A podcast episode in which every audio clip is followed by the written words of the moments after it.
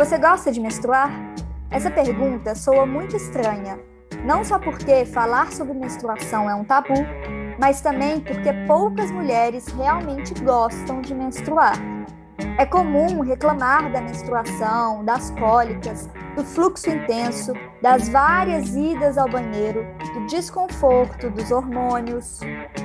A sociedade tem uma aversão à menstruação e desde novas a gente aprende a odiar estar menstruada. Existe aquela coisa da gente associar a menstruação à sujeira, não só da gente se sentir sujas, incomodadas, mas até diversos costumes religiosos que acreditam que a mulher está impura no período menstrual e não deve nem entrar no templo. Renegar a menstruação também é muito comum. Tipo quando uma amiga nos passa um absorvente em público e a gente esconde como se fosse droga. Tudo para não descobrirem que a gente está menstruada.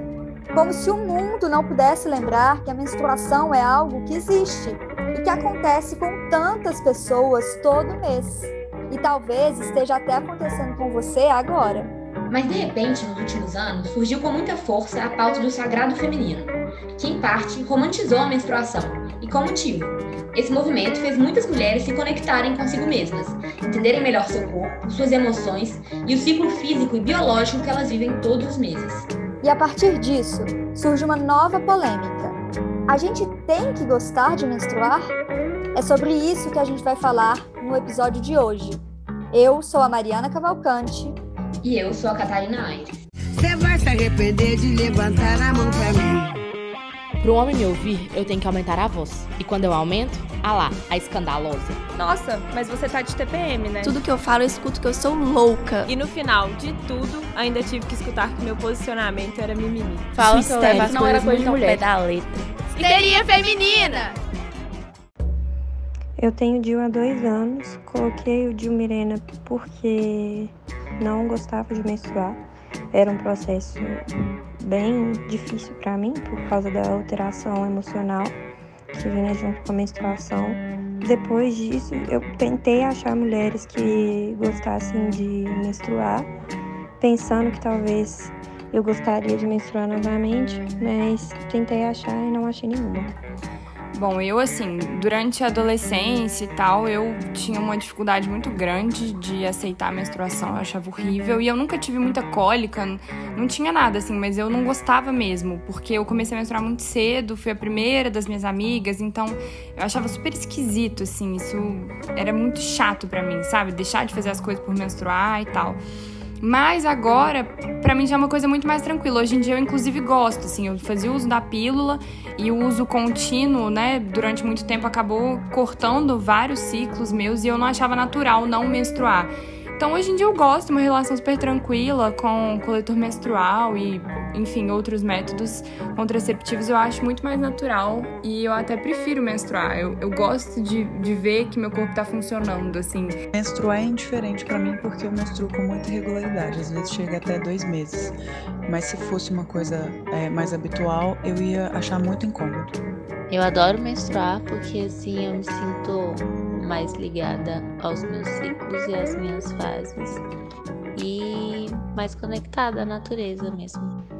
Eu gosto de menstruar, é, eu acho que é uma forma de eu conhecer um pouco mais meu corpo e o ciclo que ele tem todo mês. Eu gosto de observar também como que os meus humores e minhas emoções respondem à menstruação, tanto no pré, durante e no pós. Em todos esses momentos eu fico um pouco alterada, assim, emocionalmente eu sinto, mas é uma coisa que hoje em dia eu já acostumei e eu vivo super bem com isso. Mas eu entendo super porque várias mulheres não gostam. Para muita mulher, realmente, é tipo uma semana muito dolorida e muito difícil, enfim, com muitas inseguranças. Eu amo, amo, amo, gosto muito de menstruar.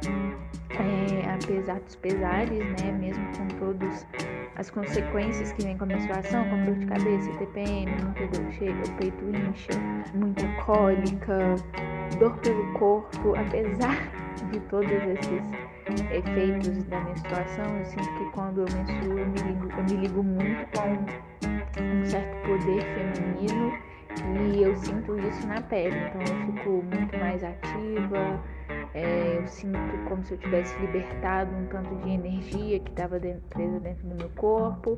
Para quem é adepto de plantar a lua e tudo mais, e mesmo que você não seja, eu preciso te recomendar um TED Talk. Ele se chama Eu Sangro Todos os Meses e é com a convidada Morena Cardoso. que fala um pouco sobre a sabedoria ancestral e o poder do sangue da menstruação. É um TED Talk sobre a jornada no corpo da mulher. Bom, e para quem não conhece, plantar a lua é um ritual que se inspira em tradições ancestrais, que consiste basicamente em colher o próprio sangue menstrual e depositar na terra, devolvendo para a natureza sua menstruação. Isso é muito fértil, inclusive, é muito bom para a terra. Eu confesso que depois que eu assisti esse TED Talk, eu fiquei bem deslumbrada. E eu nunca fui de romantizar a menstruação, mas depois de conversar com algumas amigas e ouvir as palavras da Morena Cardoso, em que ela cita inclusive períodos em que ela viveu em aldeias ameríndias, em que a menstruação é considerada sagrada. E ouvindo esses relatos, eu passei a valorizar mais o meu ciclo menstrual. Não necessariamente valorizar a menstruação, mas entender que ela é parte fundamental de um ciclo hormonal. E isso me parecia muito importante e me fez, inclusive, entender um pouco mais sobre o meu corpo e principalmente sobre as minhas emoções. Mas aí eu fui trocar uma ideia com a Mari e eu comecei a repensar esse culto ao ciclo menstrual, que pode sim ter significado importante para muitas mulheres, mas para outras não. Mari, conta um pouco do que você pensa. Então, eu acho muito bonito cultuar a menstruação, até porque é verdade, é um ciclo hormonal natural de muitas mulheres e a gente precisa saber respeitar o nosso corpo e a natureza dele. Só que eu também não acho correto quando a gente chega a um ponto de romantizar e até mesmo colocar esse culto como sendo algo quase que obrigatório para que a mulher possa dizer que ela ama ser mulher. Eu amo ser mulher e eu odeio menstruar. E não tem nada a ver sobre eu não saber da minha natureza. Tem a ver que eu não gosto de sentir dor, eu não gosto de ter enxaqueca, de ter cólica, que eu sangro desesperadamente por sete dias. Além do fato de que menstruar não está ligado à condição de ser mulher. Tem várias mulheres que nascem e nunca menstruam. Tem várias mulheres que deixam de menstruar. Tem as mulheres transexuais que não menstruam. Tem as mulheres que passaram pela menopausa. E tem as mulheres que escolheram parar de menstruar, como, por exemplo, eu escolhi. E nenhuma de nós deixamos de ser mulher, deixamos de ser feministas ou deixamos de amar a nossa natureza feminina por causa disso. Eu acho que não gostar de menstruar, ou pelo menos não amar menstruar, mas também não precisa odiar, tem muito mais a ver com o que você sente na sua pele com a sua menstruação, com o seu ciclo hormonal e o que você está disposta a passar e o que você não está. A medicina hoje está muito avançada e tem vários médicos que conseguem te ajudar a passar pelo seu ciclo de forma muito mais suave. Ou muitas vezes não passar pelo ciclo, tem várias formas disso acontecer. E existem inclusive casos que os médicos, eles recomendam isso. Exatamente porque tem várias doenças que estão associadas à menstruação, ou mesmo porque por qual motivo você vai ficar desconfortável se você pode, de maneira saudável, deixar de estar desconfortável, entende? É, por exemplo, o meu caso. A menstruação não só me causava muita cólica, é, muito estresse, quase anemia de tanto que sangrava, como também me dava muita enxaqueca. E todos os médicos que eu fui, por problemas diferentes de saúde me recomendaram a mesma coisa. Emenda a cartela e para de menstruar, porque não tem necessidade de você menstruar. E aí, todo mês, nessa semana, você passa mal, você fica doente, você perde trabalho, perde escola. Por que não deixar, então, de menstruar? E aí, a gente pode lembrar também do episódio passado, que a gente falou da pílula anticoncepcional. Inclusive, a gente citou que na criação da pílula não existia necessidade científica ou biológica para aquela pausinha de sete dias. Aquilo ali foi mera convenção social, uma questão cultural. E muitos médicos hoje discutem se a menstruação é mesmo necessária. Eu já li isso em reportagens e já ouvi de médicos falando para mim que, na verdade, é o contrário. A menstruação, ela talvez não seja tão natural assim. Porque o natural, o que o corpo quer, o que ele manda acontecer, é que você engravide. E aí, quando você não engravida, acontece aquele ciclo que você sangra, você tem algumas mulheres têm dores e problemas e estresses. Então, já ouvi de muitos médicos falando isso para mim. Você não tem necessidade de menstruar, você não quer engravidar.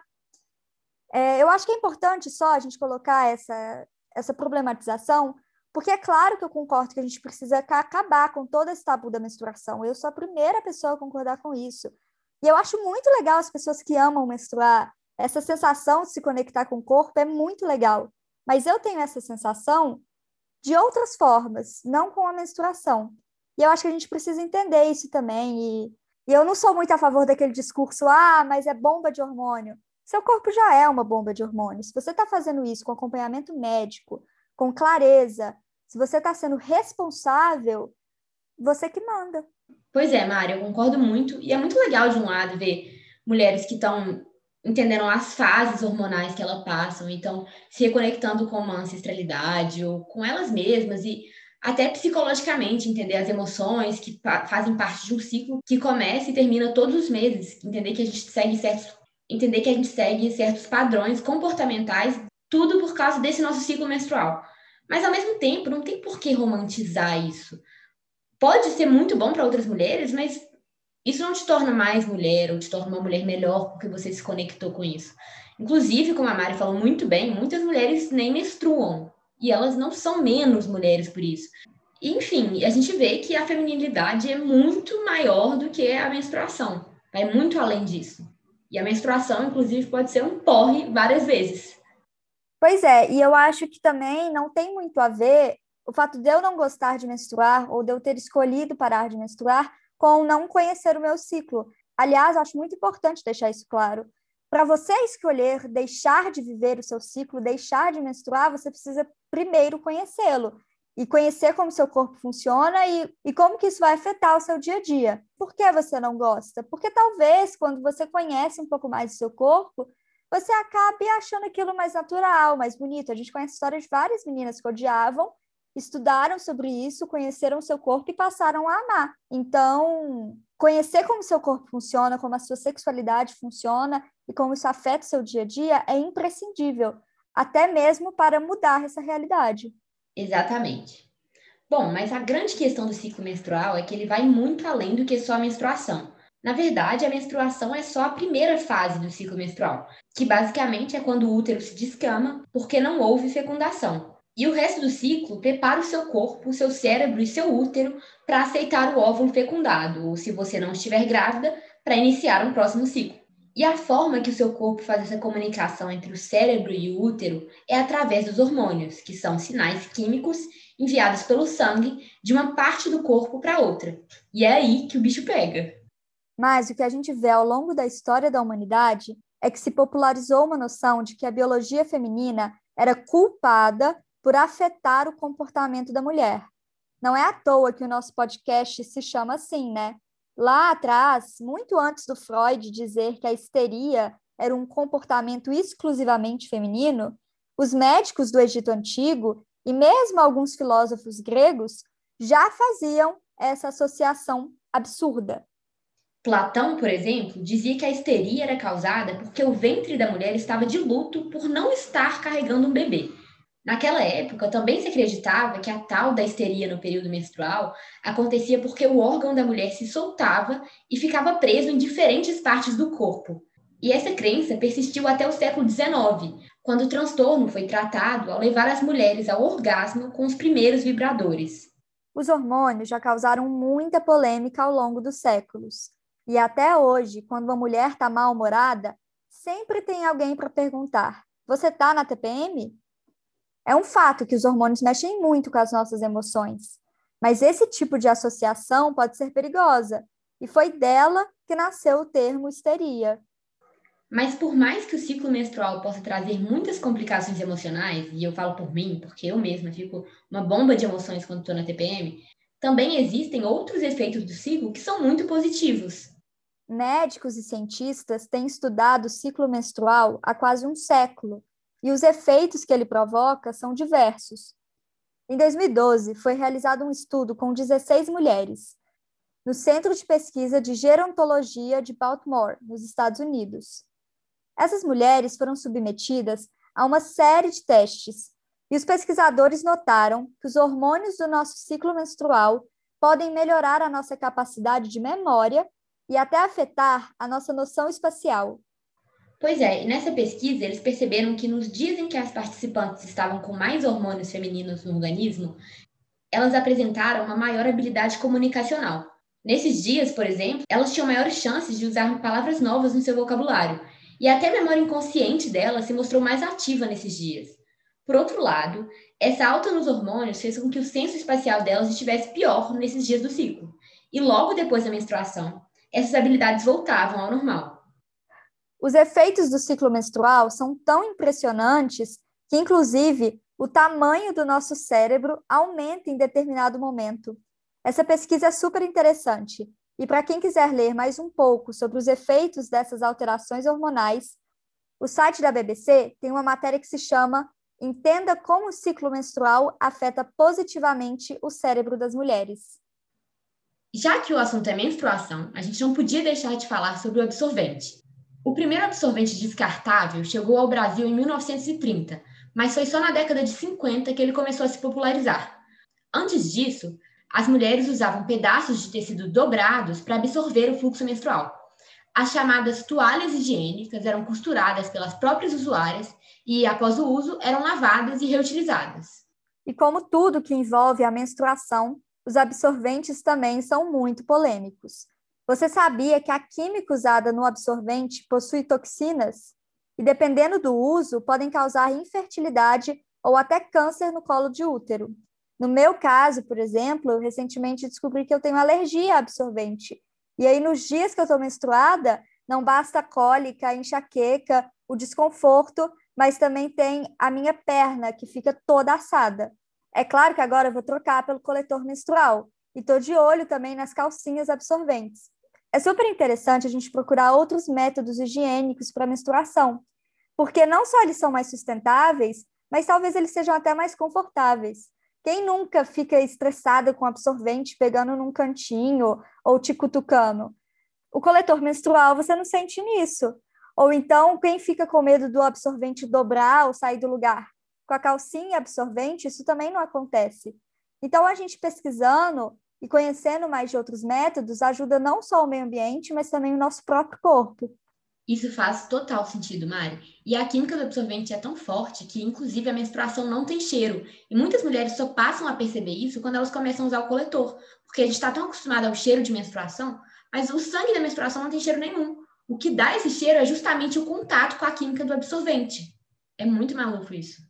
Mas você tocou num assunto crucial, que é justamente o impacto ambiental da quantidade de lixo gerada pelos absorventes que a gente joga fora todos os dias. Dados apontam que uma mulher joga fora cerca de 10 mil absorventes em sua vida, que correspondem a 200 quilos de lixo. Esses são dados do Instituto Acatu. E não para por aí. Há uma estimativa que 3 milhões de absorventes são jogados na Terra todos os dias, e cada um deles demora cerca de 400 anos para se decompor. Bom, existe também um paradoxo nessa situação. Ainda que a gente esteja falando desses dados desencorajadores a respeito dos absorventes, para muitas mulheres, o absorvente é um privilégio. Em muitos lugares do mundo, há mulheres que não têm acesso aos absorventes menstruais, seja por habitarem em lugares isolados e distantes de cidades, por não poderem pagar por eles, por questões culturais e religiosas, ou mesmo por serem presidiárias. Porque, caso você não saiba, existe a falta dos absorventes nos presídios brasileiros. Bom, em consequência disso, essas mulheres ficam impossibilitadas durante o período menstrual e acabam deixando de ir à escola ou mesmo ao trabalho. Inclusive, esse é o assunto do mini doc Absorvendo o Tabu, que ganhou o Oscar em 2019 na categoria de melhor documentário de curta-metragem. O filme acompanha o cotidiano de uma comunidade rural na Índia, em que a primeira menstruação significa que as meninas devem interromper os estudos. O curta por si só já é demais e vale a indicação, mas nesse episódio, especialmente, ele ainda é mais simbólico, porque foi muito importante o filme sobre menstruação ter ganhado o Oscar. Eu acho até importante lembrar que existe alguma pressão política para que absorventes sejam distribuídos gratuitamente, assim como as camisinhas.